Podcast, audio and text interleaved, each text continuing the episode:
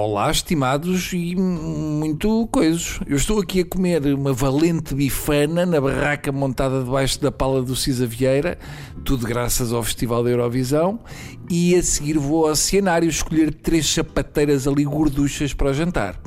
Bom, sabem como é que são aqueles dias em que não há assim propriamente um tema para a crónica e eu começo aqui a encher forte com, com conversas e, e perguntas parvas aos ouvintes do género: chitas-te com a palavra calipo?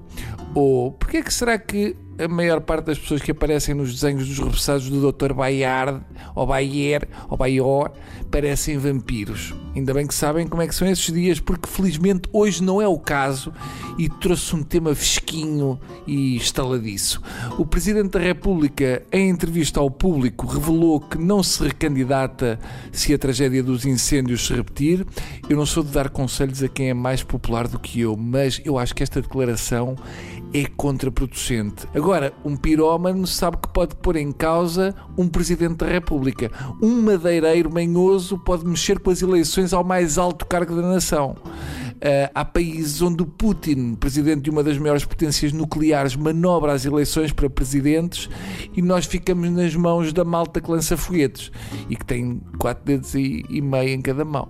Ficamos numa posição assim um bocadinho parva. Por outro lado, se este ano tivermos a mesma quantidade de incêndios que tivemos o ano passado, também já não fica muito para o professor Marcelo ser presidente. É um erro do nosso querido presidente. Apesar de toda a sua popularidade, há quem não o aprecie e pode ter uma motivação. Eu devo confessar que se fosse o Aníbal da Silva a prometer que não se recandidatava se houvesse incêndios, eh, até eu que não gosto de fogueiras, era capaz de ir lançar fogo a um arbusto.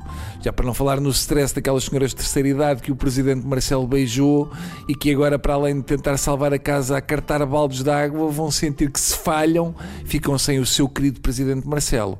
Eu acho que isto é o tipo de promessas que o nosso presidente só devia fazer se fosse um herói da Marvel, apesar de, na verdade, de certa maneira, parecer que é.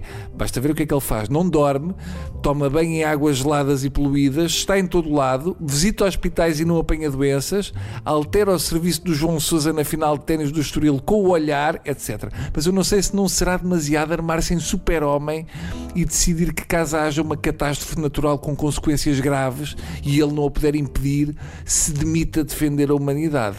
Por exemplo, eu até aprecio a forma de estar do Presidente Marcelo, apesar de ter até agora recebido zero xoxos. Uh, eu gostava de ter assim um chupão valente no pescoço para mostrar aos amigos, mas nada.